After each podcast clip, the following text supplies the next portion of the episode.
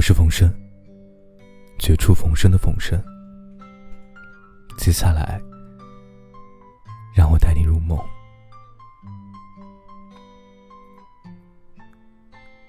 小花猫整天坐在家里，它不去捉老鼠，却在嫉妒小母鸡在主人眼中的地位。不就是会下两个蛋吗？有什么了不起的呢？每天咯吱咯吱的炫耀自己，好讨厌哦！小花猫心中这样想着。有一天，小花猫看见小母鸡出去找食物吃了，它就偷偷跑到鸡窝里，偷了一个鸡蛋，抱到自己的窝里。要是主人知道我也会下蛋，肯定会非常喜欢我。有了这个主意，他就开始大着嗓子喵喵的叫起来。主人听到小花猫的叫声，就问道：“花猫啊，花猫，什么事情叫个不停呢？”主人啊，快来看，我生下一个猫蛋宝宝啦！小花猫回答说。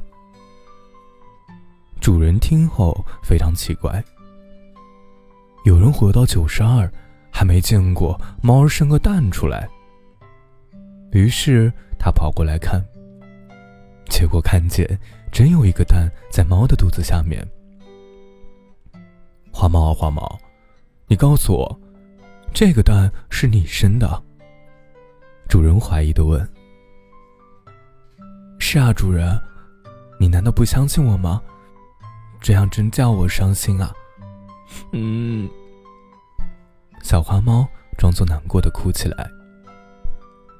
好了好了，我相信你。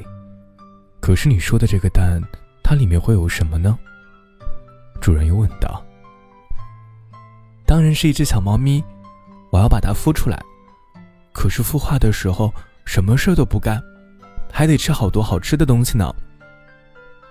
小花猫。欺骗主人说：“好，我会满足你的一切。”主人说完，给他一条大鱼吃。从此之后，小花猫每天都会有条大鱼吃。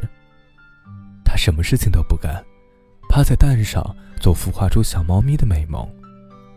糊涂的它几乎忘掉了那个蛋是自己从小母鸡的窝里偷来的，还信以为真呢。